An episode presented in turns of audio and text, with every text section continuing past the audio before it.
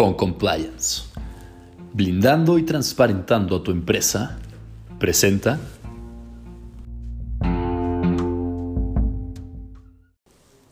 el compliance contra la corrupción y el daño reputacional. ¿Qué tal? Mi nombre es Rodolfo Chacón y es para mí un honor poder compartir nuevamente un episodio más con ustedes. La reputación de una empresa es para lo que al humano una arteria al corazón. Si empieza a verse afectada, tarde o temprano morirá. A partir del 2016, las empresas mexicanas se han ido involucrando poco a poco en la cultura del compliance, concepto que surge originalmente del derecho anglosajón, pero que actualmente se ha extendido en muchas partes del mundo como una herramienta muy poderosa para fomentar una cultura de integridad empresarial para fomentar mejores prácticas de gobernanza corporativa y para que la empresa se cuide a sí misma.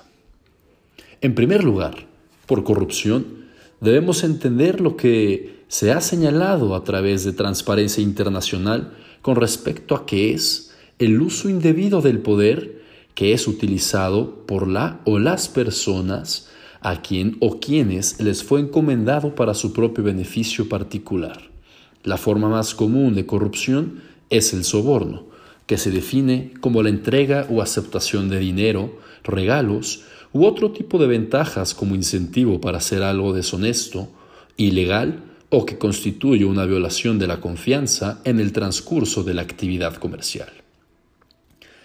De modo general, debemos entender por compliance como aquella herramienta de acción que a través de medidas sistematizadas implementa dentro de la corporación y en todos los niveles, es decir, desde la alta dirección hasta los colaboradores del último eslabón, acciones de prevención para evitar que acontezcan vulneraciones en la normativa penal, administrativa, civil, fiscal, laboral, así como en los propios códigos y políticas de la empresa. Esto con el objetivo de crear una verdadera cultura de integridad centrada en la legalidad y el fiel cumplimiento de las leyes. Es importante entender que contar con un programa de compliance no se trata ya de algo opcional, ya que al ser la responsabilidad penal de la persona jurídica una realidad de nuestro marco regulatorio, el incumplimiento a un debido control organizacional puede acarrear sanciones jurídicas graves tanto para la empresa así como para sus dueños o socios. Por tal razón, el gremio de empresarios en nuestro país está empezando a cambiar y está entendiendo que las consecuencias de no optar por una cultura de prevención que sea adecuada y demostrable puede repercutir de manera significativa en sanciones legales, daños económicos y, lo más importante, una afectación reputacional a la empresa. En tiempos de perenne crisis económica como la que atravesamos hoy en día, provocado por la pandemia, constituye una gran prueba para medir la eficacia de los programas de cumplimiento que se han implementado en las empresas, o bien para enfatizar la importancia de contar con uno dentro de la corporación, ya que se ha comprobado que cuando la situación económica se agudiza hay una clara tendencia hacia los actos de corrupción, lo cual genera una pérdida de legitimidad generando a su vez desconfianza, descontento, indignación y daño reputacional para la empresa, mientras que para un país su desarrollo económico será menos viable y sostenible.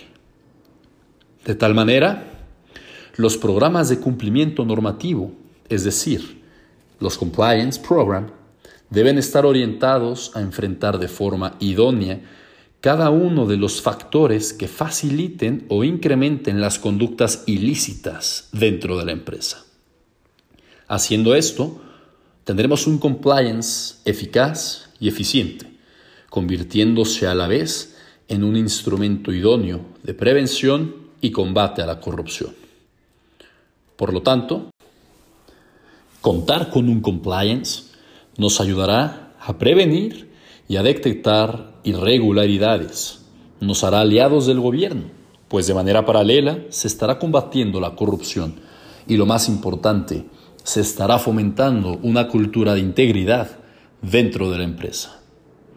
Hay que entender que en el mundo globalizado en el que vivimos, nos es exigible no solo cumplir con ciertos requisitos legales, sino que las empresas deben de empezar a tener esta cultura de autorregulación para así tratar de evitar que la falta de mecanismos internos de un debido control organizacional provoque afectaciones a la sociedad y a sí misma.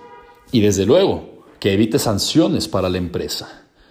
Por su parte, los empresarios deben entender y comprender que al contar con una empresa ética y normativamente responsable es algo que a la larga indiscutiblemente será altamente redituable.